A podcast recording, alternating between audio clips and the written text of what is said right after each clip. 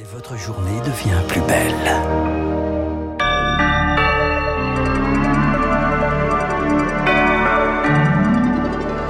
Bonjour et bienvenue sur Radio Classique. Il est 7h30. C'est aujourd'hui le pic de la troisième canicule de l'année. On attend cet après-midi des températures pouvant atteindre 38 à 41 degrés, notamment dans l'ouest et le sud-ouest où 19 départements sont désormais placés en vigilance orange canicule du Finistère à la Haute-Garonne.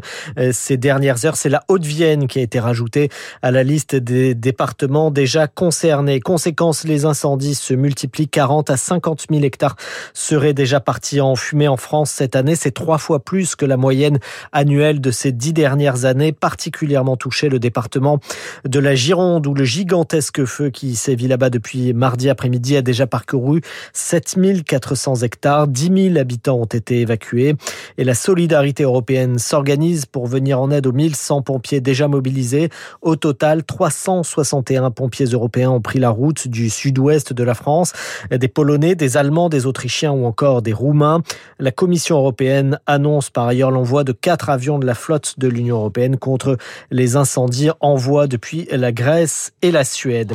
Également dans l'actualité, la disparition du dessinateur Jean-Jacques Sampé, le dessinateur euh, français connu également pour ses dessins de presse humoristique, notamment dans le prestigieux magazine New Yorker, Paris Match, l'Express ou encore le Figaro, est mort hier à l'âge de 89 ans. C'est ce qu'annonce son épouse Jean-Jacques Sampé, qui était le créateur avec René Goscinny du petit Nicolas.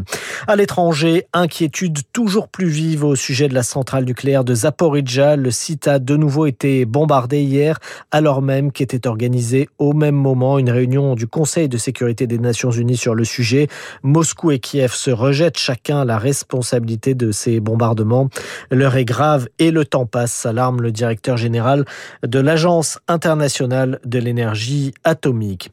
En tennis, le Français Gaël Monfils, blessé au pied droit, a dû abandonner hier en huitième de finale du Masters 1000 de Montréal. Il était mené 6-2, 0-2 par le Britannique Jack Draper. Merci d'écouter Radio Classique. Il est 7h32. Rendez-vous avec l'actualité à 8h dans la matinale de Gaël.